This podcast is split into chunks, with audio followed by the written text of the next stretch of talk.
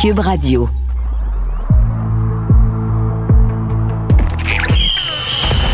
Jean-François Barry. Un animateur pas comme les autres. Avantage numérique. Cube Radio. Bienvenue à Avantage numérique, Jean-François Barry qui euh, vous accompagne pour euh, cette émission où on va parler de sport sous tous ses angles. D'ailleurs, on va parler avec Jean-François Ménard aujourd'hui qui est le préparateur mental de Michael Kingsbury. Moi, je suis euh, fasciné par le fait qu'il ait gagné après s'être fracturé des vertèbres, qu'il a réussi à retourner faire du ski. On va parler aussi avec Pierre Gervais qui a réussi une carrière de 31 saisons avec le Canadien de Montréal. 3000 matchs cette semaine. On a célébré ça de son côté. Il va nous raconter toutes sortes d'histoires sur les manies des joueurs de hockey, dont certaines sur Brandon Gallagher et Jeff Petrie. Mais on commence ça avec le Roadrunner, ancien capitaine du Canadien de Montréal, Yvan Cournoyer. On parle avec lui des 25 ans de la fermeture du Forum. Jean-François Barry. Avantage numérique. Cube Radio. Cette semaine, on a célébré les 25 ans de la fermeture du Forum de Montréal. Euh, On s'en souvient. Là, j'étais pas bien bien vieux, mais je me souviens de l'ovation euh, monstre à Maurice Richard, des capitaines qui sont passés sur la glace avec le, le flambeau euh, dans les mains de Pierre Turgeon qui l'a transporté du Forum jusqu'au centre Molson par la suite. Et j'ai dit, faut parler à quelqu'un, mais quelqu'un qui l'a vécu, le Forum, quelqu'un qui est allé dans ses entrailles. Alors, on a la chance d'avoir Yvan Cournoyer avec nous, le Roadrunner, capitaine du Canadien qui a soulevé euh, la coupe, qui était là à la fermeture du euh, forum. Ça a été son lieu de travail pendant des années. Il a accepté notre invitation. Bonjour, Monsieur Cournoyer. Bonjour. Euh, si je vous dis en partant là, cette semaine, quand euh, vous avez vu ça, vous aussi, là, on vous a rappelé des, des- des souvenirs, on a vu des images du forum. Aussitôt qu'on vous parle du forum, vous entendez le mot, ça représente quoi pour vous? Oh mon Dieu, ça présente beaucoup. J'ai passé euh, une partie de ma vie au forum.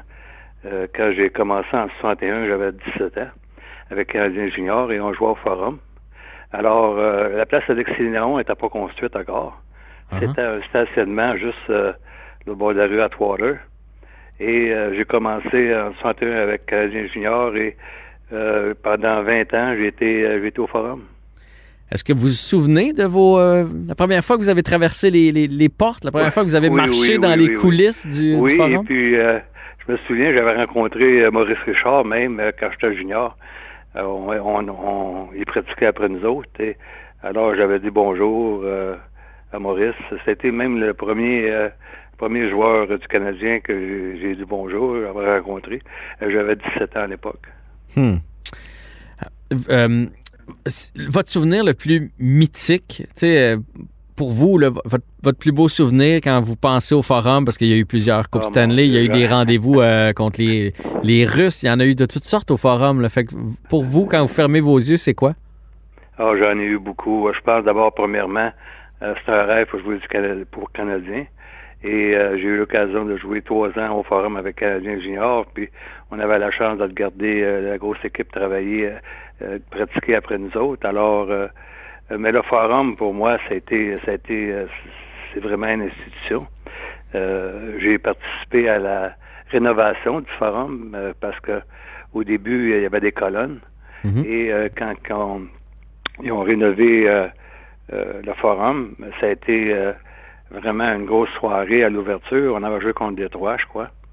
Et puis, euh, il y avait beaucoup de célébrités qui étaient venues à la partie. Et euh, on avait gagné, je pense, 2 à 1. Et euh, j'avais compté le deuxième but, puis euh, Maurice Richard euh, m'avait fait plaisir. Il m'avait donné la première étoile. Ah, wow. Alors, c'était un beau souvenir. Hmm. Est-ce que je me trompe ou c'était plus spécial à l'époque? Maintenant, avec la télé, les médias sociaux, on le voit de temps en temps, le vestiaire du Canadien. Je sais qu'on voit pas derrière le vrai, mais on a l'impression d'avoir un certain accès. Dans ces années-là, il y a plusieurs, qui, plusieurs personnes qui écoutaient seulement les matchs à la radio. C'était mythique, le forum. Aller dans les coulisses, marcher dans les corridors, accès au vestiaire du Canadien. C'était vraiment spécial. Il ne faut pas oublier que dans ces années-là, toutes les patinoires étaient différentes. Alors, euh, pour nous autres, l'avantage glace, c'était, surtout dans les séries éliminatoires, était très important. Parce que chaque patinoire avait son, son, son différente manière. Euh, la patinoire était, une était plus grande, à Boston était plus petite. À Toronto, les coins étaient pas pareils.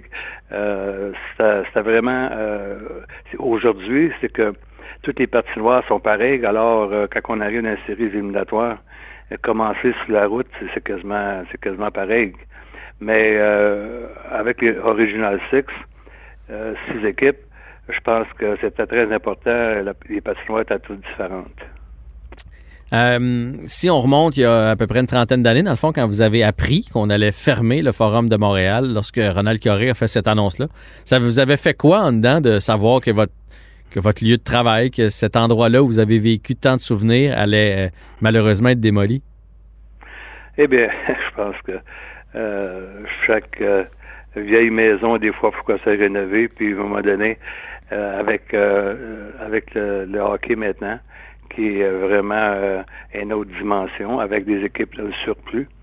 Et euh, avec différents joueurs, je pense que quand on avait joué en 112 au Forum Accord, euh, c'était vraiment une soirée euh, exceptionnelle. Et euh, mais par contre, à un moment donné, je pense qu'il faut il faut une plus grande maison.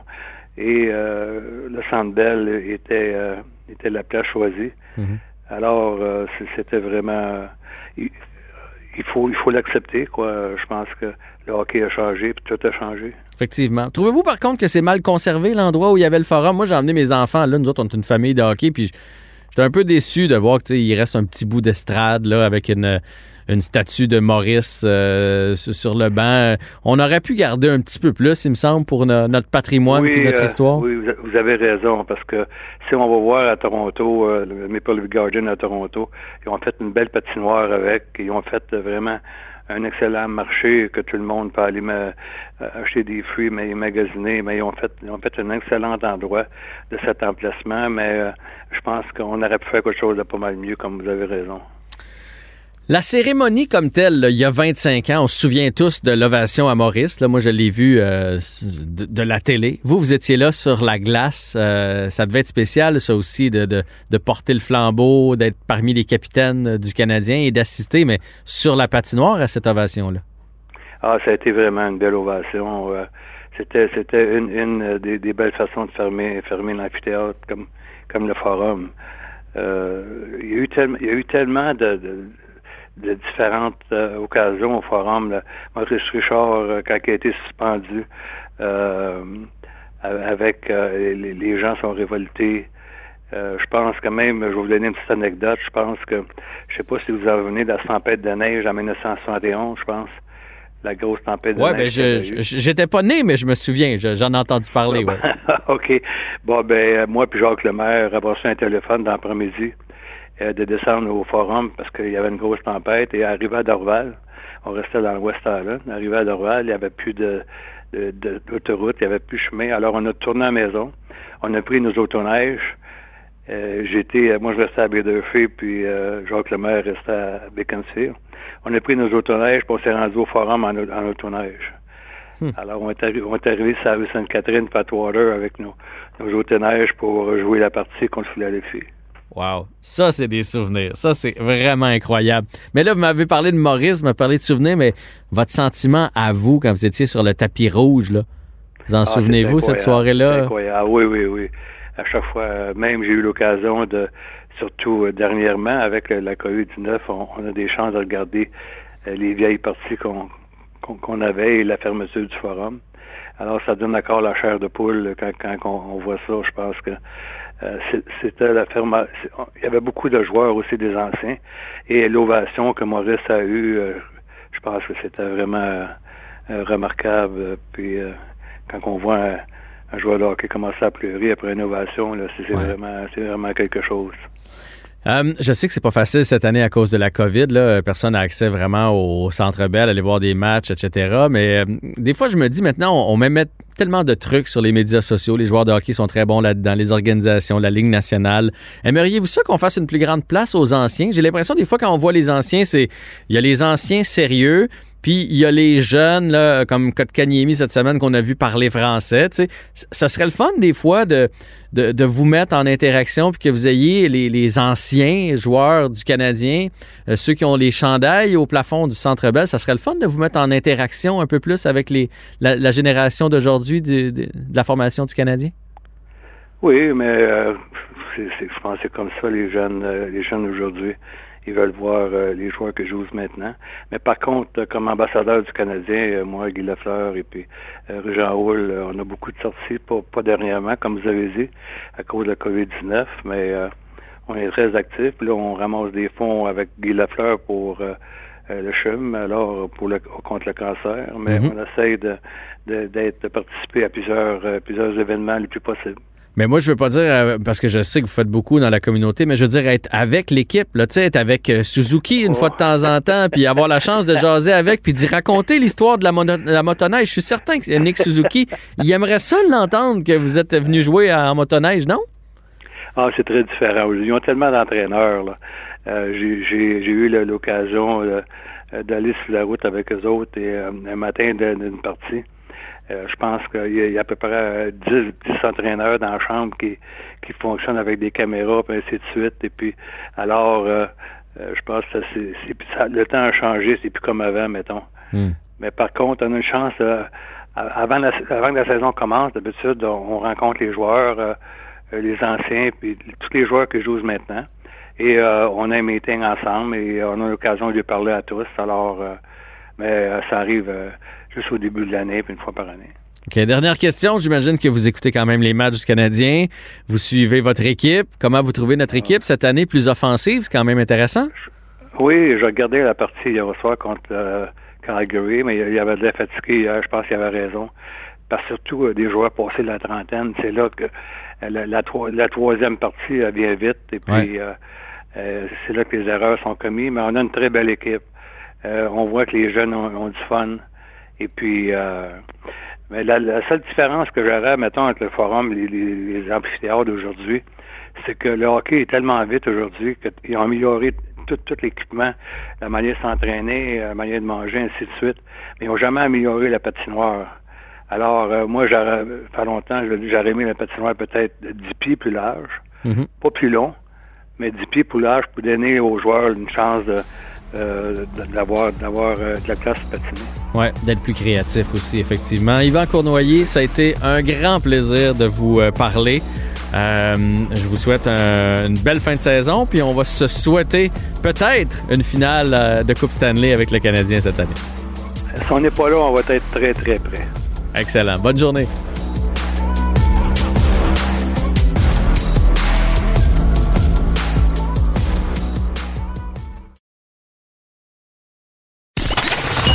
Vous écoutez Avantage numérique avec Jean-François Barry. On parle souvent des joueurs de hockey, on est en admiration devant nos, euh, nos, athlètes, devant nos glorieux. Mais il y a un gars qui est là année après année, depuis que je suis tout petit, vraiment, lorsqu'on fait la présentation des équipes en début d'année. Il est là, c'est Pierre Gervais, gérant de l'équipement du Canadien de Montréal.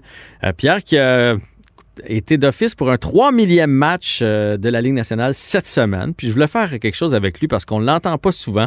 31 saisons avec l'organisation du Canadien. C'est tout un exploit. Bonjour Pierre Gervais. Bonjour. Euh, ben bravo tout d'abord pour cet exploit-là. Est-ce que ça a été souligné un peu à l'interne chez le Canadien? Ben merci, oui, c'était souligné à l'interne, puis je pense qu'il me réserve un petit quelque chose pour notre premier match au retour à Montréal le 19. Ah, ben, ben C'était signé, par les Canucks de Vancouver, à Vancouver là-bas, c'était euh, beaucoup de place, j'ai trouvé. Ben, j'espère, parce que, tu sais, quand, quand, un joueur atteint 1000 matchs, on lui donne un, un, bâton, il fait une cérémonie. 3000 matchs, là, comme gérant de l'équipement, c'est quelque chose. La première question que j'avais pour toi, c'est drôle, là, mais tu sais, ça fait longtemps que tu as commencé. La job doit avoir changé sans bon sens. Écoute, c'est deux planètes complètement différentes. C'est vraiment, là, vraiment, il y a seulement que les rondelles qui n'ont pas changé.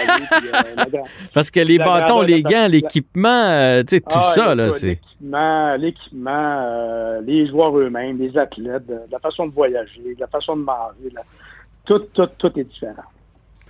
Hum, vous êtes important, les gérants d'équipement, plus que les gens le pensent. Je, je, sais pour avoir déjà eu des discussions avec euh, des amis, mettons quand on voit la photo, là, quand ton équipe gagne la Coupe Stanley, les gérants de l'équipement sont là sur la photo, puis il y en a qui font, mais voyons donc, gérant de l'équipement, sa photo.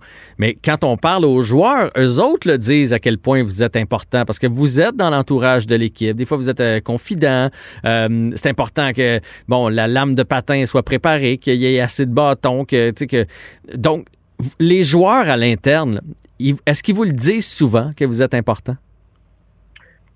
Honnêtement, oui. Puis euh, quand tu dis vous, là, tu fais bien de le souligner parce que c'est loin d'être un one-man show, comme je dis toujours. J'ai quatre euh, adjoints excellents, très, très bons même. Là, en Pat Langlois, Pierre Ouellette, euh, Pierre Leclerc et Richard Généreux. C'est, un capitaine seul sur un bateau, il ne peut pas rien faire, right?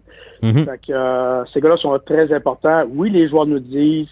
oui, les joueurs me l'ont dit souvent par après, lorsqu'il va dans d'autres équipes ou lorsqu'il arrive d'autres équipes, il dit ici à Montréal, c'est vraiment ça, c'est toujours flatteur. pour moi, c'est pas moi, c'est le Canadien.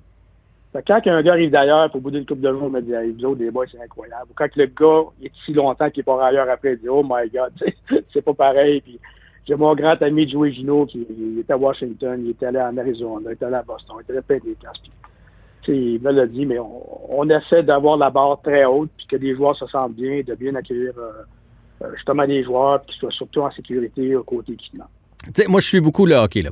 Fait que j'ai une petite idée. dans J'ai déjà vu des reportages là, sur, vous autres, mais mettons pour les gens qui suivent moins ça. Là, un voyage comme celui dans lequel vous êtes embarqué, le Canadien dans l'Ouest au moment où on se parle, euh, Vancouver, Calgary, après ça, Winnipeg, c'est une logistique de fou là, pour vous autres. Là.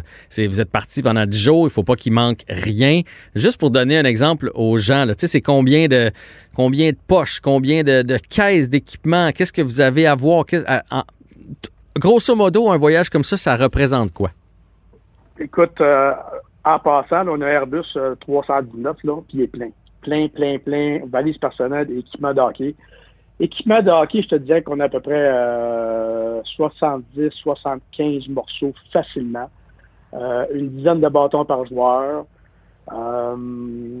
Tout ce qu'il y a d'instructeurs, de médical. Euh, on a maintenant une clinique médicale euh, installée à l'hôtel. Mhm. un coach de conditionnement qui nous suit à l'hôtel, donc ça prend ça prend des trucs partout. Enfin, lorsqu'on divise ça, on arrive, le camion d'équipement est là. Fait qu'il y en a, il y a des, des trucs qui s'en vont à l'hôtel directement. Il y a d'autres trucs qui s'en vont à l'aréna directement. Euh, la logistique est assez, c'est assez, c'est assez, c'est assez d'ouvrage, sauf que maintenant, avec l'expérience, la, pas que tout le monde savent qu'est-ce qu'ils ont à faire. Ben moi, tout ce que j'ai à faire, c'est vraiment m'assurer que tout va aux bons endroits, au bon moment. Puis euh, après ça, on revient, puis on part, euh, comme demain, on part après le match de Calgary, puis on, s'en va au Winnipeg, puis en arrivant, c'est d'autres, d'autres choses. Ouais, puis là, en arrivant, j'imagine que la routine de tous et chacun, là, parce que euh, il y en a un qui veut avoir huit bâtons, l'autre en, en, veut 15 de près, il y en a qui est tout seul, il y en a qui veut que vous les tapiez, chacun a son aiguisage de patin. Euh, fait que, il y a ça aussi, là, vous êtes, vous autres, les gars d'équipement, dans l'adrénaline quand même qui amène à la partie de hockey. Vous êtes dans le...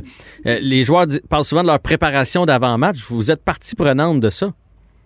Ah, c'est sûr. on vient qu'on connaît les joueurs, on sait ce qu'ils veulent, ce qui, euh, ce qui les aide à bien performer. Euh, c'est sûr que la COVID ne nous aide pas présentement hmm. parce que absolument lorsqu'on arrive, on a un vestiaire, puis on s'installe. Et là, maintenant, tout est tellement séparé des joueurs avec la distanciation. Euh, c'est plutôt deux vestiaires qu'on a, puis souvent ils sont éloignés les uns des autres. Alors là, c'est, un petit peu compliqué c'est ainsi, là, mais regarde quand même, on essaie de, faire de donner pour que tout le monde soit bien servi. Bon, là, moi, je, suis un fan de hockey, là, fait que je veux connaître un peu les coulisses, mais rien de rien de bien méchant. Je veux juste savoir, mettons, mhm. ceux qui ont des, des, traditions ou ceux qui ont des particularités. Tu sais, comme ça, je sais pas, moi, le gars qui change de gants dans, dans ce que tu as vu dans tes 31 saisons, le gars qui change de gants à chaque présence. Tu sais, ce genre d'affaires-là, là, dire, hey, lui, lui, il y a un petit toc, là, il faut. Euh, ça, il prend tout le temps des gants secs. Mettons. Ben, écoute, j'ai des. J'ai des gars qui changent de gants assez souvent durant le match. Euh, Mettons le pire, c'est lequel? Là? Ah, Jeff Petrie, ah oui? Écoute, Jeff, Jeff Petrie. Jeff Petrie, du côté équipement, il est très, très méticuleux, très, très sensible. Euh, écoute, je pense qu'il prend une paire de gants neufs une fois par deux semaines, dix jours. Euh, il change ses patins également très régulièrement. Il prend à peu près deux hockey par match, deux bâtons par match. Euh, c'est un gars qui est assez, assez pointilleux sur son équipement. Euh, T'en as d'autres qui aiment ça les gants, faire sécher leurs gants durant le match, même qui changent durant les périodes. Euh, il y a Kotkaniemi, il y a Tatar, euh, il y a Jake Allen qui lui, il est nouveau cette année. Lui, écoute, le gars, il transpire vraiment beaucoup. Euh, lui, entre les périodes, là, il se change complètement. Il ah, déshabille complètement. Tu sais, prétend gardien de but, c'est là. Il déshabille complètement, il remet des cheveux secs, il se rhabille au complet. Euh, mes partners font sécher de tout, tout, tout, son bloqueur, son gant, son masque, euh, tout, tout, tout, là, font sécher là, parce qu'il tellement qu'il transpire beaucoup. Carrie, assez exigeant, mais je pense que Jake, là, il, a, il a atteint un nouveau niveau. Ah, j'avais l'impression que Kerry n'était pas exigeant parce que c'est un des premiers gardiens qui s'est mis Ben- à changer de masque, euh, changer de on- J'avais l'impression qu'il était moins superstitieux que les gardiens qu'on était habitués de, de voir. Pas, pas exigeant ou superstitieux, c'est qu'il sait ce qu'il veut. Puis, tu sais, il aime faire sécher ses gants un peu, mais pas trop. Puis, euh, comparativement à d'autres gardiens qu'on a eus, que les autres, ils les entendent pas presque pas, là. Il est un petit peu plus exigeant que les autres, ce qui est bien correct. Mais Jake, là, lui, c'est un niveau, euh, ça, c'est un niveau euh, inégalé. C'est, c'est, c'est pas de la, lui, le gars, il transpire beaucoup, ça l'aide, c'est, les gars sont très polis, ils sont très gentils, puis c'est pas des, des, des bébites, euh, comme j'appelle des bébites dans le traîneau, là. C'est pas des bébites qui Ah, ben non, c'est pour performer, puis ils se sentent bien comme ça. là. Exactement, Ah ouais. exactement. Puis nous, c'est notre, c'est notre travail, nous, d'aider les joueurs à bien performer. Ah oui, oui. Ben- travail, je compare, je compare tout- souvent ça à- aux mécaniciens chez Ferrari, à, à- aux- tu peux leur donner aux pilotes de Formule 1 le bolide, le meilleur bolide au monde. S'ils sont seuls, ils peuvent pas rien faire. Là. Hmm. Fait que, tu sais, c'est, nous, c'est un peu notre, notre, notre job de soutenir ces gens-là. Euh, puis c'est ça, ça. On le fait avec euh, Ah. amour et passion. À l'inverse, il y en a-tu qui n'importe quoi, donne-leur le gant de quelqu'un d'autre, ça ne dérange pas. là, lui, en autant qu'il est Brandon- glace. Brandon Gallagher, hein, c'est drôle, c'est le nom que j'avais en tête. Brandon Gallagher, là, s'il a demandé cinq choses depuis qu'il était à Montréal, là, c'est beau. Même il faut se battre avec lui pour changer ses patins.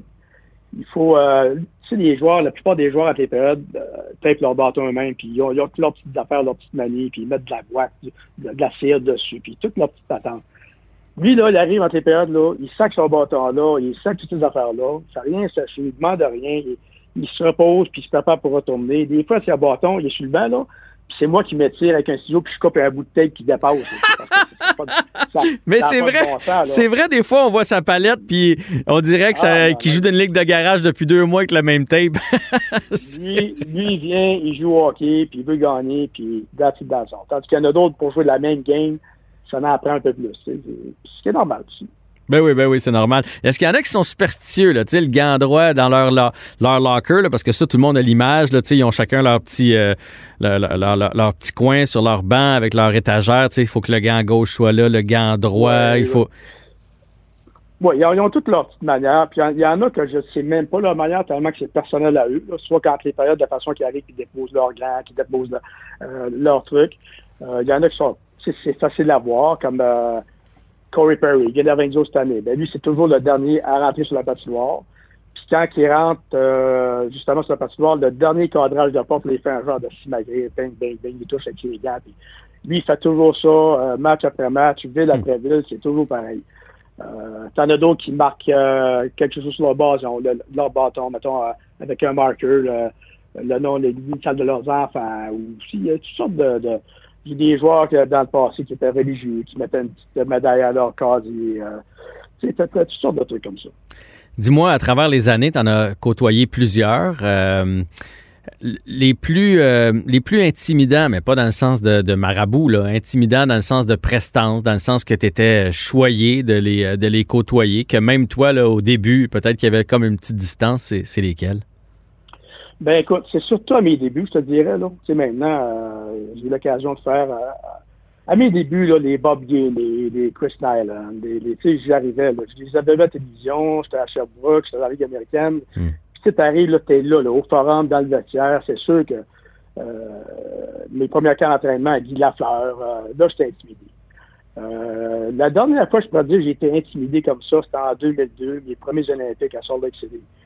Euh, écoute, Wayne Gretzky est là, Ben Marie ouais. Lemieux, les, les, les grands de ce monde, euh, Pat Quinn, puis ainsi de suite. Là, là je suis allé qu'est-ce que je fais ici? Moi, c'est comme- C'était vraiment intimidant. C'était vraiment, euh, ben, pas un rêve parce que j'ai jamais rêvé à ça. J'avais jamais, j'avais jamais pensé à donner mon nom après là. D'ailleurs, j'ai pas donné mon nom, ils m'ont appelé. Oui, Tu sais, ben, c'est- c'est- mais ça, c'est une belle marque, Mais euh, c'est une belle récompense, d'ailleurs. C'est une belle marque de reconnaissance. Oui, oui, ça a été, ouais, ça a été vrai- vraiment bien.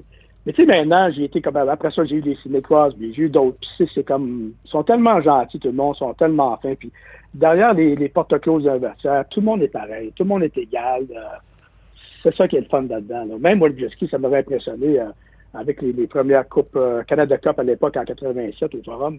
Tu sais, Wayne, da- Wayne c'est c'est un gars bien normal, bien naturel. Puis quand la porte est fermée dans le vestiaire avec les boys, Wayne, c'est un trou de personne. Il fait des jokes, il est relax. il- c'est beau à voir aller, les deux côtés de ce qu'une personne comme ça peut être. Oui, oui, c'est ça. Il y a l'image. Lui, il avait l'eau sur ses épaules. C'était l'image de la Ligue nationale de hockey. Il disait toujours les bonnes choses, mais c'est sûr que c'est un être humain une fois que les portes sont, partout, là, Partout où est-ce qu'il va, partout où est-ce qu'il va, le gars veut pas, il sollicité, des photos, faut qu'il sourit, c'est prenant. En tout cas, là, ben, il n'y a personne qui demande rien. C'est one of the boys, puis c'est c'est bien, fun. D'ailleurs, à Montréal, il me demandait de réserver dans un restaurant, puis je réservais sous un autre nom.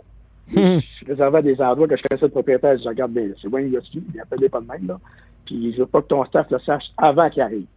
Puis dans le temps, il n'y a pas de réseaux sociaux, fait qu'il n'y a pas le temps de monde de texter, des petits, Fait que c'est spécial, c'est Fait que ça va plus loin que juste euh, préparer l'équipement. Tu es avec eux autres, puis euh, tu, fais tu leur rends des petits services des fois. Est-ce que ça t'est arrivé à travers les années? Parce qu'ils ont des hauts et des bas aussi, les athlètes, là, ce qui est bien normal. Est-ce que ça t'est arrivé des fois d'être confident, de tu t'envoies un à la sortie de l'autobus, tu fais, t'as pas l'air de filer, puis que, oh, puis il, s'ouvre à toi, puis que vous avez une discussion. Est-ce que ça, c'est le genre de choses que vous vivez? Ça m'est arrivé, ça. m'est arrivé, oui, c'est ça. Pas souvent, mais c'est arrivé. Ça que le gars qui a des problèmes euh, personne à la maison avec son épouse, quoi que ce soit. Des fois, c'était. Euh, je me rappelle, il est décédé maintenant, mais John Corley, c'était facile à voir, le gars qui avait des problèmes de drogue. sais. Puis, euh, mais tu sais, ces gars-là, tu essaies de leur parler, tu essaies d'être smooth, mais ils hésitent beaucoup à souffrir. Ils hésitent beaucoup. Généralement, là, parce qu'eux-mêmes, ils sont dans le déni, si on veut. Euh, mais ils savent que tu es là pour eux autres. Puis, des fois, ça m'est arrivé de le dire aux gérants ou aux coachs, pas de stouler pas de dire. Non, pour les aider. ce, gars-là, là, il donne mauvaise passe. Puis, regarde, tu sais, que le coach comprend que je ne joue pas bien ou qu'il, tu sais, au moins que le coach sent, à, à, à, place de tomber dans la face, ben là, il va prendre l'approche la, d'un autre côté. Tu sais, je, protège le joueur, en fait. Là. Ah je, je, comprends bien. Il y, a un livre à faire avec euh, ta carrière, euh, Pierre. C'est-tu quelque chose auquel tu as déjà pensé? Oui. Ben écoute, il y a beaucoup de monde qui me disent. Euh, moi, je pense qu'il y aurait deux livres à faire. Un vrai de vrai, que je serais mieux de changer de ville, de pays. Puis un livre, euh, d'ailleurs, ça me vient en tête, Pierre alors notre cause de conditionnement, il a dit dans à la, à la blague, il dit Pierre Gervais, c'est le seul gars que les joueurs vont payer pour pas qu'il écrive de livre. Effectivement, t'en sais trop. mais, mais, mais, j'ai un livre, ouais, écoute, je ne sais pas. Honnêtement, je ne sais pas. J'ai un livre intéressant pour des choses comme. Parce que moi, les gens me je vois que ça les intéresse tellement qu'ils disent tout, hey, c'est écœurant, puis c'est malade, mais pour moi, c'est tellement de la routine que je me dis, pof, ça va être plat. Ma femme écrit ça, mais je sais que ça serait pas plat. Je sais que les gens en mangeraient, puis je verrai, je verrai. Ben, en tout cas, euh, moi, j'ai pas trouvé la... j'ai pas trouvé l'entrevue plate. En tout cas, je suis certain qu'on aurait pu continuer ça, comme ça pendant longtemps. Félicitations, Pierre Gervais, pour ces 3000 matchs euh, euh, dans la Ligue nationale. 3000 matchs avec le Canadien, 31 saisons. J'ai bien hâte de voir ce que le Canadien te réserve au retour à la maison, au retour à domicile. Et ben, on va continuer de te suivre. Je pense pas que tu es sur le bord de la retraite, donc tu vas continuer d'appuyer l'équipe pour les prochaines années. Puis on va te souhaiter de savourer une autre coupe à Montréal. Ben, merci beaucoup. C'est très gentil et très apprécié.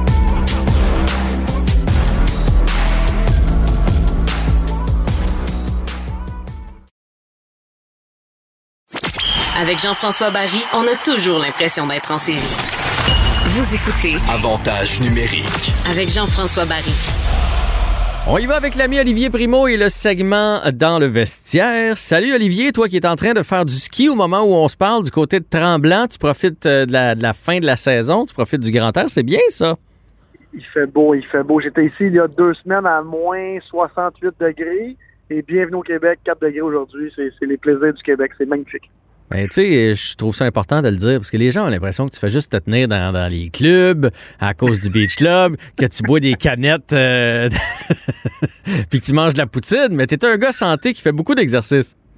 Je fais beaucoup d'exercices pour pouvoir tricher, justement. Fait que, euh, non, non, en plus, je suis sur une semi-diète parce que l'été s'en vient. Il y aura sûrement, il y aura pas de Beach Club, mais quand même, là, toujours le fun d'avoir un avoir sa shape d'été. J'essaie de, me convaincre d'avoir une shape pour l'été. Ouais. Puis tu fais bien parce que tu vois, moi, j'étais un peu plus vieux que toi. Puis quand on la perd, la shape d'été, là, elle est longue, elle est longue à revenir, m'a dit de quoi. je regrette de pas m'être entraîné plus jeune. Tu sais, avoir une base parce que, en tout cas. Bon, on va lâcher ma, ma shape de plage.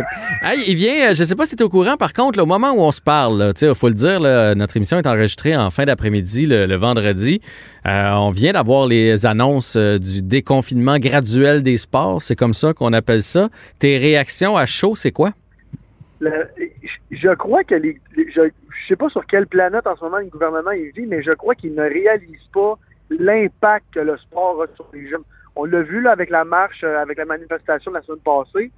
Mais là, avec un déconfinement qui est un faux déconfinement, parce que la grande région de Montréal, c'est plus de 70% de la population, là, les jeunes ne sont plus capables de rester chez eux, de s'entraîner, de tourner en rond. On en parlait un peu hors d'onde tantôt.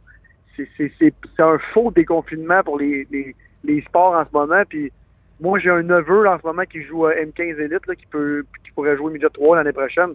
C'est une catastrophe cette année. Lui, il n'est pas dans une classe bulle. Il fait juste ça, s'entraîner. On s'en parlait tantôt. Là. Les jeunes, ils font juste ça, s'entraîner, de tourner en rond depuis 6-7 mois. Il faut que ça recommence. En plus, ils sont pas à risque ou euh, très, très, très, très, très peu. Ben, il y a eu zéro décès chez les moins de 20 ans. Là. Fait que lâchons-nous. Là. Il y a eu zéro décès, mais il va y avoir bien d'autres problèmes. Mais euh, juste pour résumer, moi, de ce que je comprends, je vais résumer ça aux gens, de ce que je comprends, euh, en zone rouge, il n'y a pas vraiment de changement. À mon avis, c'est triste à dire, puis c'est correct, parce qu'il faut bouger aussi, mais c'est les adultes, les gagnants en zone rouge, parce que dans le fond, les gyms vont rouvrir.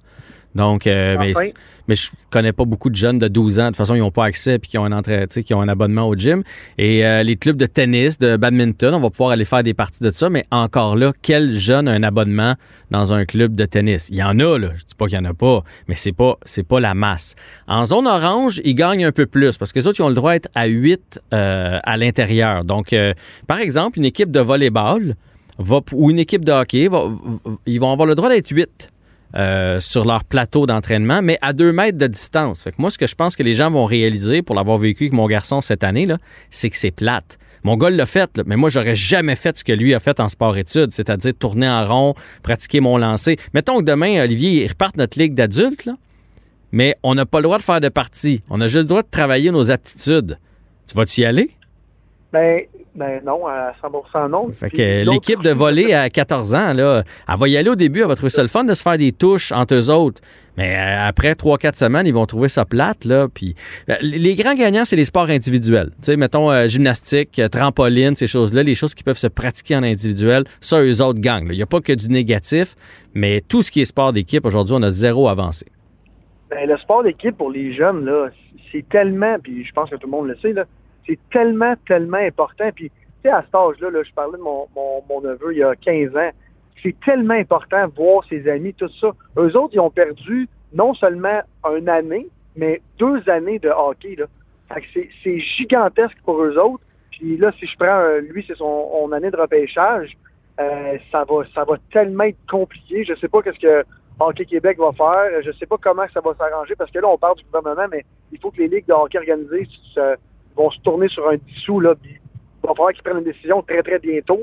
Euh, j'ai hâte de voir comment les, le repêchage va aller. Puis pour revenir au sport individuel, ça me fait rire parce que cet été, je sais pas si tu te rappelles, quand ils ont autorisé les sports pour adultes euh, en groupe, moi je joue au baseball, la première semaine, tout le monde se regardait. Euh, bon, là, on changeait de balle entre les lanceurs, on, lavait les battes. Après deux, deux games, là, c'était fini, là, ça. Là. Ben j'ai hâte de voir en sport individuel j'ai le même feeling que toi. Tu vois, c'est ça je me ah disais tantôt. Je me disais, mettons, là, t'es à Thetford tu t'es en zone orange, puis là, toi, tu joues dans une équipe de volleyball, puis là, ils te donnent le droit d'aller sur le plateau en respectant la distanciation. Puis là, là, il y a huit kids de 14 ans qui, qui, qui, qui, euh, qui jouent euh, au, au, volleyball, mais en se faisant juste des touches. C'est juste des pratiques parce que c'est ça qu'on a le droit. Après 20 minutes, ils vont tous se regarder, ils vont faire bon. Les portes sont barrées, c'est dedans, là. Il hein, n'y a pas personne d'autre qui va venir nous voir dans le gymnase. Hey, on en fait une petite game? C'est sûr. C'est sûr que c'est comme ça que ça va finir. Voyons donc. Puis l'autre truc, les autorités en ce moment, là, t'imagines-tu comment que c'est. En fait, c'est mélangeant? Puis là, tu sais, en zone orange, j'ai déconfine tranquillement. Puis là, on n'est pas dans une, mission de restauration, mais en ce moment, les restos déconfinent en zone orange. On peut pas jouer au hockey en, vraiment comme une équipe contre l'autre, sauf qu'on peut être 125 dans un restaurant. C'est l'affaire la plus ridicule de l'histoire. Je en même temps, il n'y a pas juste un milieu. Puis, ah, je l'ai répété mille fois, je veux pas être à la place du gouvernement. Euh, les décisions qu'ils prennent, ça leur appartient, puis je pense qu'ils en prennent des bonnes. Mais des fois, j'ai de la misère à, comprendre. Rendu aussi loin, là, ça fait un an. Là, on parle pas de, réouvrir là, les restaurants à full, tout le monde épaule à épaule. On parle de sport pour des jeunes de 15 ans. Là je, la comprends pas. Puis, les, les, puis toi aussi, ton gars, il y a, cet âge-là, il y a 15 ans, c'est tellement difficile à la maison, ils sont plus capables de tourner en rond. Mhm. Euh, ils, ils font juste jouer aux jeux vidéo parce qu'à un moment donné, ils l'ont pratiqué leur shot dans le cours. Là. Ils ont fait le tour. Là. Que, euh, Ben oui, puis il y a possibilité, il va y avoir possibilité de bouger. Euh, tu sais, le gouvernement a bien arrangé ça. Il, il pourra pas dire qu'on peut pas bouger. Il va y avoir suffisamment de trucs ouverts pour qu'on puisse bouger. Le problème, c'est il y aura rien d'ouvert pour qu'on puisse faire ben, pour peu de gens ce qu'on aime vraiment faire. Puis ça, c'est un des problèmes des, ados. Moi, là, en tant qu'adulte, je vais y aller jouer au badminton. J'aime pas bien ben ça, mais ça va être ouvert. Puis tant qu'à rien faire, je vais aller jouer à ça. C'est correct, je, vais le faire. Les petits petits, ils ont joué dehors tout l'hiver, tout ça, c'est- c'est. Puis ils vont être bien contents de jouer au ballon, il n'y a, pas de problème. Les ados, les sortir pour faire quelque chose qu'ils n'aiment pas faire, comme le gouvernement qui nous disait tout le temps, M. Legault, allez prendre des marches. Ben oui. Sors-les. Je sais pas co- comment. Je sais pas si les enfants, eux autres, ils ont, sont faits comment, là. Moi, mes enfants sont venus prendre des marches. Une fois, deux fois. Ça a été fini après, là. À 15 ans, il n'y a personne qui prend des marches. Euh, fait que, en tout cas, c'est encore c'est une, drôle d'annonce, puis on est juste tanné, je pense. C'est ça, le, c'est ça la Ah, morale aussi. Là. Tout le monde est à bout. Puis, euh, je pense, puis, on- là, nous, c'est les adultes qui, avons la parole dans les médias puis tout ça. Mais moi, les kids, là, il y en a plein qui m'écrivent qui sont plus capables, c'est ça, justement, là, du 14, 15, 16, 17 ans, euh, qui, qui me voient faire du ski puis sont comme, ben, moi, euh, j'aimerais ça jouer au hockey puis je peux pas. euh, ça fait deux mois que j'ai pas vu mes amis. euh, c'est- compliqué. Puis toute la relation aussi amicale qu'ils ont dans leur sport d'équipe. Euh, il y en a qui, qui, qui vont se tenir avec cette, cette équipe-là toute leur vie. Là. Fait que là, en ce moment, c'est comme du temps gâché pour pourquoi? Tu l'as dit tantôt, il y a eu aucun mort, puis les hospitalisations en bas de 20 ans, c'est, des grosses complications, là, les, les, les gens qui ont été là, les jeunes. Fait que, en tout cas, j'ai, Oh, oui, en zone orange, ils ont gagné, là, mais en tout cas.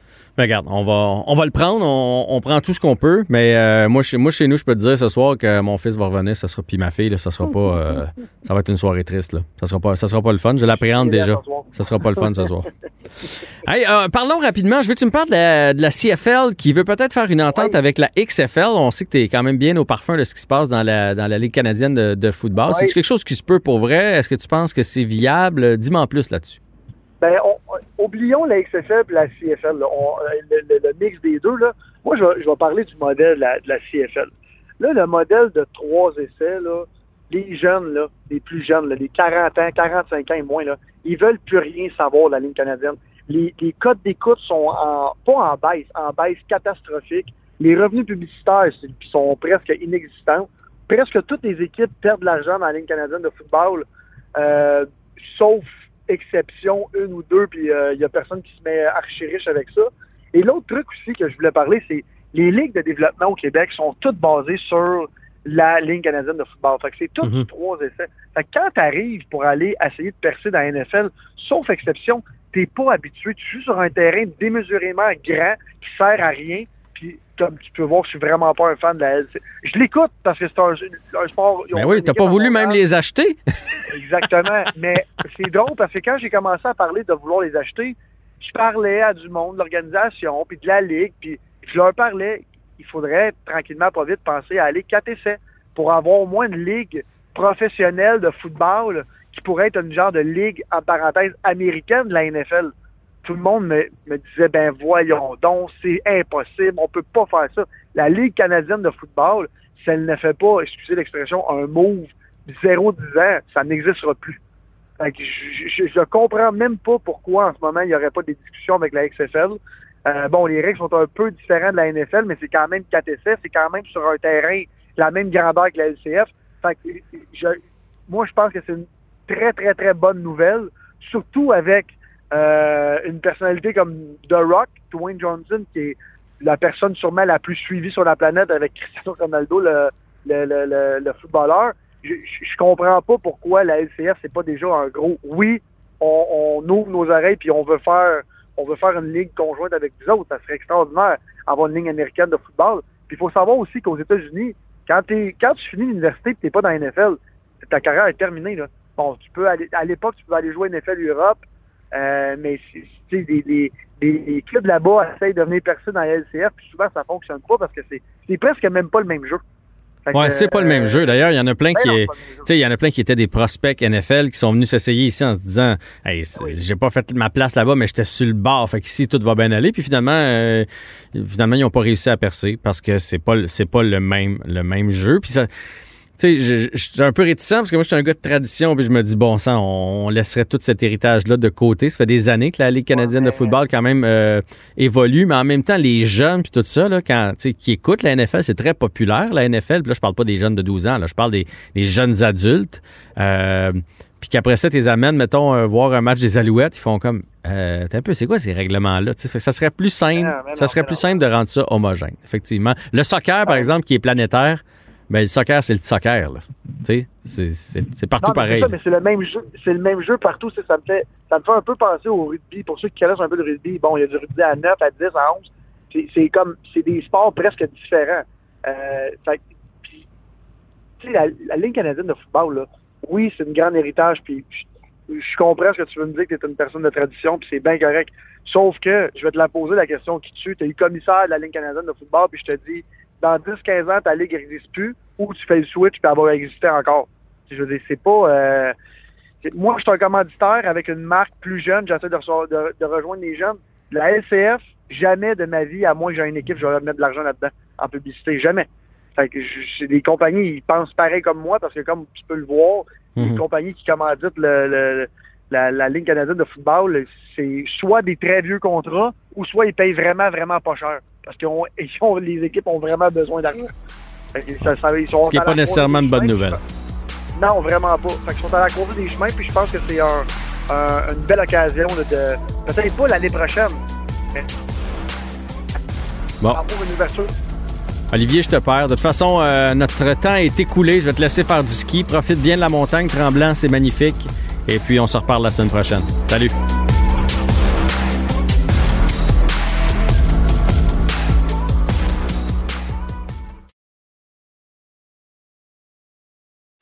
Jean-François Barry. Il est tellement bon qu'on dirait qu'il est toujours en avantage numérique. Vous écoutez Avantage numérique avec Jean-François Barry. Cette semaine, comme vous le savez, je fais les sports avec Pierre Nantel et Mario Dumont et on a eu la chance de parler avec euh, Michael Kingsbury. J'étais euh, très impressionné de ces deux euh, médailles de champion du monde avec lesquelles il est revenu du côté du Kazakhstan que ça avait lieu cette compétition-là. Impressionné, il m'impressionne toujours Michael Kingsbury, mais particulièrement cette fois-ci parce que, vous le savez, au mois de décembre, il y a eu une chute, il s'est blessé, il s'est brisé des vertèbres. Imaginez, il s'est brisé des vertèbres et il a été capable non seulement de retourner en piste, de refaire les mêmes sauts comme si de rien n'était et il est devenu champion euh, du monde par la suite. Euh, on a parlé avec lui du côté physique, du côté technique. D'ailleurs, c'est toujours disponible sur le site de Cube. Mais moi, je voulais m'intéresser au côté préparation, au côté mental. Comment on fait pour oublier une blessure comme ça et passer à d'autres choses et reprendre euh, le collier? On va en parler donc avec Jean-François Ménard, qui est préparateur mental, conférencier, auteur du livre L'Olympien au bureau, qui a entraîné entre autres Marie-Ève Dicker, euh, Laurent Duvernay-Tardif, euh, Michael Kingsbury. Et quand je dis entraîner, en fait, c'est plus un suivi au niveau mental qui les a préparés. Salut Jean-François. Salut Jeff. Donc, euh, tu as entendu mon préambule. Je veux qu'on parle tout d'abord de Michael Kingsbury. Euh, tu sais, moi, j'ai déjà eu un accident de voiture. Puis j'étais craintif après ça quand j'ai repris ma voiture parce que tu fais, hey, euh, ça aurait pu être dangereux. Là. C'était quand même un bon accident. moi, c'est ce qui m'a impressionné, Michael Kingsbury, c'est que non seulement il, est revenu à la compétition, mais il devait refaire le saut qui lui a brisé les vertèbres. Et ça, il nous en a parlé, on n'a pas pu évidemment extrapoler avec lui, il nous en a parlé à quel point il a dû travailler mentalement avec quelqu'un. Comment on fait pour passer une étape comme ça? Ben, premièrement, pour mettre les gens en contexte, là, euh, tu sais, le, sport de ski de boss, normalement, les athlètes vivent plusieurs blessures au courant de leur carrière.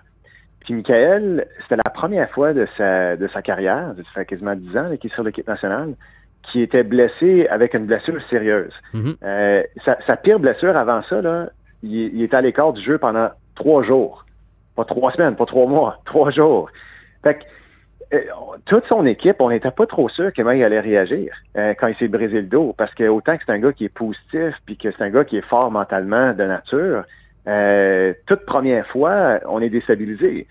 Fait que moi, il m'a vraiment, vraiment impressionné. Euh, c'est sûr qu'il, tu sais, je sais, Michael, il me donne beaucoup de crédit pour le travail qu'on a fait ensemble, mais moi, il m'a émerveillé parce que dès le début, il est passé en mode mission. sais, il est revenu de, la Finlande avec sa blessure, puis là, il y avait un bon cinq semaines où il n'avait pas le droit de s'entraîner. Mm-hmm. Puis, euh, tu sais, as beaucoup de temps à passer. Hein? tu vois tes, tes, compatriotes, tes compétiteurs faire les compétitions euh, sur la télé, puis toi, tu es chez vous, puis tu as de la misère à dormir, puis... Euh, mais c'était tout de suite, quand il revenait à la maison, il disait, OK, qu'est-ce que je dois faire? Qu'est-ce que je dois faire maintenant pour retrouver la santé puis revenir à la compétition le plus vite possible? Parce que moi, je revenais cette année. Puis non seulement je vais revenir, moi, je veux gagner cette année. Ouais. Fait que fait qu'on a dressé un plan. Puis je tiens à souligner qu'il y a une équipe extraordinaire autour de lui. Préparateur physique, son équipe médicale, euh, son coach à ski. Puis c'était étape par étape. Puis moi, j'ai utilisé la métaphore avec lui, Jeff, d'un escalier. J'ai dit, le retour à la compétition, c'est à deuxième étage. Puis pour te rendre au deuxième étage, mais tu as, des marches. Puis comme tu le sais, euh, on peut monter trois, quatre marches à la fois, mais c'est risqué. Euh, on peut se blesser, on peut tomber, euh, ça peut causer des problèmes. Mais voici les marches. Chacune des marches pour se rendre jusqu'à Deer Valley, qui était son retour début février. Mhm. C'est très clair. La première marche, ça a été de pouvoir mieux dormir. Juste ça. Deuxième marche, c'était de pouvoir commencer à faire du vélo. Troisième marche, ça a été commencer à aller dans le gym, lui faire des exercices un petit peu plus sophistiqués. Puis ainsi de suite. Toucher la neige pour la première fois, euh, faire du plat, faire des bosses, commencer à sauter. Puis ça a été vraiment étape par étape. Puis il n'y a pas une meilleure façon de bâtir de la confiance. Ton exemple, tu sais, de, conduire une voiture, c'est c'est difficile de, faire ça par étapes parce qu'à un moment donné, il faut juste t'embarquer dans la voiture puis tu commences à conduire. Tu sais. Mais dans son sport à lui, on a vraiment identifié toutes les étapes. Puis lui a été vraiment le chef d'orchestre. C'est lui qui a identifié les étapes puis nous, on était là pour le, chapeauter, puis l'appuyer. Puis euh, quel retour! Je veux dire, c'est une histoire tout à fait exceptionnelle. Puis on l'oublie que Michael, c'est peut-être l'athlète qui domine le plus son sport dans tous les sports confondus sa planète en ce moment. Ben, je suis d'accord. On l'oublie trop souvent, je trouve, dans les euh, quand on parle d'athlètes canadiens, les meilleurs dans l'histoire, des trucs comme ça. Michael Kingsbury il surfe sur son sport depuis déjà 6-7 euh, ans, puis personne n'approche. C'est fou. Écoute, ça fait ça fait neuf ans qu'il a le globe de cristal. globe de cristal de son propre sport, mais aussi le globe de cristal des sports acrobatiques euh, de neige. Là. Fait que c'est ça fait neuf ans qu'il domine euh, sa discipline. Euh, puis fait que fait qu'évidemment, il y a beaucoup d'attentes avec ça, il y a beaucoup de il y a beaucoup de pression parce que lui, il a une grosse cible en plein front. Tout le monde veut le battre. C'est clair. Puis une, une autre affaire qui est particulière dans son sport, tu sais, pour ceux qui connaissent pas très bien ce sport-là, on le voit dans les nouvelles à tous les week-ends. Kingsbury a gagné encore. Hmm. Kingsbury est champion du monde encore. Kingsbury est encore champion de l'année. Mais lui, là, dans les Coupes du Monde, toutes les meilleurs sont là à toutes les Coupes du Monde. Tu sais, il y a plusieurs sports comme le tennis, par exemple, parce que les meilleurs vont se rassembler au tournoi des maîtres, les, les, les, grands tournois, les majeurs, mais pas à tous les tournois. Fait que Michael, il gagne en présence de tous les meilleurs qui sont là tout le temps. Euh, puis, tu sais, je tiens à souligner que ça arrive pas par chance, c'est pas par osmose que ça arrive son succès. J'ai rarement vu un athlète être aussi obsédé avec des petits détails. C'est incroyable. Euh, puis il y a beaucoup de choses confidentielles que je peux vous partager, évidemment, c'est ses petits secrets. Euh, mais c'est un étudiant de son sport. Je veux dire, c'est un. Il n'y a pas personne dans son sport qui se prépare comme qu'il fait. Puis euh, moi qui est très près de lui, ça fait sept ans qu'on travaille ensemble, je suis pas surpris de voir son succès. Parce qu'il n'y a pas personne d'autre qui, qui se prépare, qui travaille comme lui. Sa façon sa façon de travailler est très inhabituelle, qui fait que euh, sur le circuit, ses, résultats sont inhabituels aussi.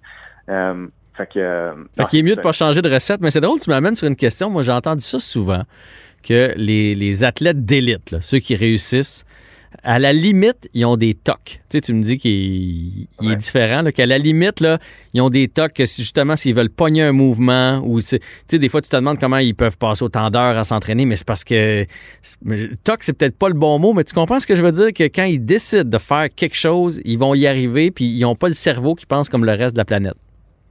Non, c'est tout à fait ça. Puis, tu sais, il y a une différence entre des superstitions puis des routines euh, ou des méthodes ou des recettes. Tu sais, Michael, il a développé des routines à travers les années qui fonctionnent. Il y a des choses qu'il fait, tu sais, les journées avant ses compétitions, qu'il n'y a pas personne d'autre qui fait ce qu'il fait. Euh, il y a la façon qu'il va analyser un parcours. Il n'y a pas personne d'autre sur la planète qui analyse un parcours comme qu'il le fait. Hmm. Euh, fait que puis c'est un gars qui, bon, il vit un peu de superstition aussi. Les affaires, je pense que c'est comme tout athlète, hein. On a toutes nos propres petites superstitions qu'on croit, mais euh, mais effectivement, il a trouvé une façon qui lui apporte à avoir du succès. Puis il y a quelque chose qui, euh, qu'il fait euh, très, très bien, Michael, c'est ce que j'appelle gagner des moments. Tu moi puis Michael, on, on parle rarement de gagner des compétitions ou gagner des Jeux olympiques.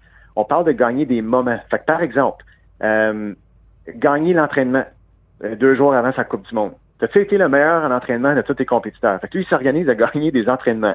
Il va gagner le moment en haut de la piste. Ça, ça veut dire de, de, travailler avec la nervosité, pas contre elle. Ça, c'est gagner un moment. Quand il va faire une entrevue avec un journaliste, le journaliste va lui demander Tu vas-tu gagner la prochaine compétition? Ben, de ne pas tomber dans le piège du journaliste puis de répondre, tu sais, euh, pour le bien du journaliste, mais de répondre pour lui-même. Ouais, je comprends. Il va gagner l'entrevue. Puis lui, gagner, ça fait partie de son ADN. Euh, puis à un moment donné, ben, quand il se présente une compétition, il y a juste une option. Il n'y en a pas d'autre. Hmm, c'est intéressant. Euh, cette semaine, il s'est passé aussi euh, quelque chose avec Natation Artistique Canada. On le sait, là, il y a eu des plaintes qui ont été déposées, un recours collectif par cinq nageuses chapeautées par Sylvie Fréchette.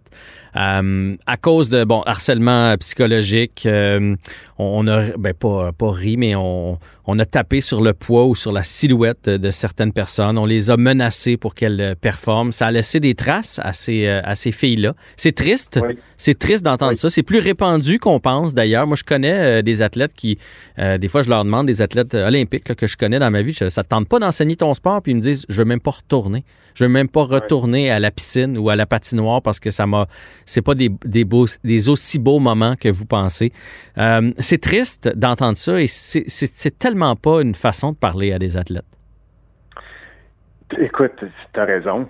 Puis euh, moi, quand j'ai vu ça passer cette semaine, euh, moi j'ai des jeunes enfants maintenant, puis tu peux pas t'empêcher de pleurer. Là, puis je pense à par exemple ma petite fille qui, qui aurait vécu ça, ça me donne le goût de vomir. Là, je, je, me prononce vraiment ouvertement, puis je dis la vérité. Là. Euh, c'est dégueulasse. Ça n'a pas de place. Non seulement dans le sport, je juste dans la vie de tous les jours. Mm-hmm. Euh, puis tu sais, euh, quand on se retrouve dans une position de leader, de coach, il faut comprendre l'impact qu'on peut avoir. Puis souvent, on l'oublie. Comme les, juste, les mots qu'on utilise, notre façon d'interagir, ça peut marquer, comme qu'on l'a vu cette semaine. Puis des fois, ça prend pas grand-chose. C'est juste dire à quelqu'un qui, tu qui dire à une fille à un moment donné qu'elle est grosse, qu'elle doit perdre du poids, mais tu sais, il y a une façon d'aborder ça. Tu sais, tu peux pas dire ça juste comme ça. C'est, pas correct. Puis, euh, puis moi, j'encourage, si je peux donner deux conseils à ceux qui nous écoutent, qui sont peut-être dans une situation de, de leadership ou de coaching. Premièrement, parle aux autres de la façon que tu voudrais te faire parler. Mm-hmm c'est pas parce que tu es dans une situation de leadership que tu as un pouvoir d'autorité que tu peux te permettre de parler d'une certaine façon à quelqu'un d'autre. Tu parles à un être humain, comme tu es un être humain. Fait que parle aux autres de la façon que tu voudrais te faire parler. Puis je trouve que c'est comme un bon filtre à avoir dans sa tête pour dire, OK, ouais, ça, c'est peut-être pas acceptable, puis ça, ça passerait pas. la deuxième chose, c'est filme-toi comme entraîneur. Oh. On filme, on filme les athlètes. C'est vrai. Pourquoi? Parce que pour que les athlètes se voient sur vidéo, pour qu'ils puissent apprendre, corriger leurs erreurs développer une conscience de la façon qu'ils performent pour qu'ils puissent s'ajuster et mieux performer à l'avenir. Ben, coach-toi, euh, filme-toi comme coach. Filme-toi pendant un entraînement, filme-toi pendant une compétition, puis regarde ta performance. Regarde ton langage corporel. Regarde, écoute les mots que tu choisis quand tu parles à tes athlètes. Puis, tu sais, la caméra ne ment pas. Puis ça frappe. C'est clair. on se voit performer, ça frappe. Puis je trouve que ça amène une belle conscience en soi. Puis moi, j'ai souvent fait ça avec des entraîneurs pas dans des situations d'abus, pas dans des situations critiques comme ça, mais juste pour aider les entraîneurs à mieux euh, ou à, améliorer leur langage corporel parce que leur corps parle fort. Euh, puis la vidéo, c'est un outil extraordinaire. Fait que c'est ce que je donnerais comme deux, deux conseils. Puis euh, il faut vraiment allumer là-dessus parce que c'est pas correct que ça se passe dans le monde du sport, comme j'ai dit, dans tous les domaines. puis c'est quel courage ces femmes-là de, de, se prononcer puis de partager leur histoire. Euh, c'est dommage que ça arrive, mais en même temps, c'est en faisant ça qu'on va changer les choses, puis que c'est un investissement pour l'avenir dans le sport. C'est un, sage conseil. Je me, je me, revoyais, moi, entraîneur à la caméra. Il y a peut-être des moments, effectivement, que j'aurais pas aimé, puis j'aurais pu changer des trucs. Puis, veut, veut pas, quand on est entraîneur, quand on parle à des jeunes, aussitôt qu'on est en position d'autorité, on va les marquer. Fait aussi bien les marquer positivement. Je dis pas que j'en ai marqué négativement, qu'ils se réveillent la nuit pour m'haïr, là. C'est que je dis, mais on s'en rend pas compte à quel point ces jeunes-là nous, nous regardent puis qu'on est en train de former euh, des, des futurs, futurs êtres humains. Puis des fois, on, se laisse prendre au jeu un peu. Euh, j'ai une dernière question. Je vais profiter du fait que, que tu es là. Tu es, toujours positif. Tu es là pour, euh, pour ajouter toujours du positif dans la vie des athlètes, peu importe ce qu'ils sont en train de vivre. présentement, il y a plusieurs jeunes sportifs là, qui vont être déçus par les annonces qui sont arrivées aujourd'hui. Mm. il y a plusieurs grands aussi même qui commencent à trouver le temps long. Fait que si tu, si tu pouvais nous prendre, nous autres qui commençons à, à avoir un peu moins de morale, puis nous prendre de côté dans notre chambre, puis nous, nous faire euh, une petite session, là, tu nous dirais quoi? je me suis fait poser cette question-là assez souvent depuis les derniers mois. désolé, je te la repose encore. Non, mais, c'est bien correct. c'est tellement facile, Jeff, de, mettre son focus sur ce qu'on n'a pas le droit de faire ou ce qu'on est privé en ce moment. C'est tellement facile. Euh, mais il y a quand même des choses qu'on peut faire. Puis si on ne peut pas entraîner notre corps, si on peut pas entraîner le côté technique euh, de notre sport, euh, on peut toujours entraîner le côté mental. Fait que moi, j'encourage les athlètes à faire de la lecture euh, pour mieux apprendre ton sport, de mieux apprendre à gérer ton cerveau, comprendre un peu mieux comment tu peux manger, mieux t'alimenter pour avoir plus d'énergie, comprendre comment le corps, de façon physiologique, comment il fonctionne, tous les systèmes qu'on a, puis pourquoi on s'entraîne d'une telle façon. regarder de la vidéo, de des, performances antérieures ou de des athlètes que tu admires. Il y a toutes sortes de façons créatives pour passer le temps en ce moment. Puis ça devient un investissement pour l'avenir parce qu'il y a un paquet de tes compétiteurs qui le feront pas. Puis si toi t'en profites pour faire ces choses-là, ça va recommencer le sport à un moment donné. C'est sûr, on sait pas quand, mais ça va recommencer. Puis ce que tu veux, c'est que plus près que possible, quand ça va recommencer, puis d'avoir un avantage par rapport à tes adversaires. Puis c'est ce qu'on a fait avec beaucoup des athlètes olympiques, avec l'année supplémentaire qu'on a avec les Jeux d'été. Puis euh, ça porte fruit parce qu'il y en a beaucoup qui ont commencé à faire des, des, compétitions, puis euh, ils ont quand même beaucoup de succès. Fait que, euh, fait que mettre le focus sur ce qu'on peut faire, puis faire attention à pas toujours mettre notre attention sur ce qu'on est privé, ce qu'on n'a pas le droit de faire. C'est un très bon conseil en temps de pandémie, mais même dans, la vie de façon générale. Jean-François Ménard, continue de prendre soin de nos athlètes. Jusqu'à maintenant, tu as, vraiment beaucoup de succès. Ça a été un grand plaisir de te parler. Ben, écoute, merci Jeff. À une prochaine. À une prochaine. Bye. Cube Radio.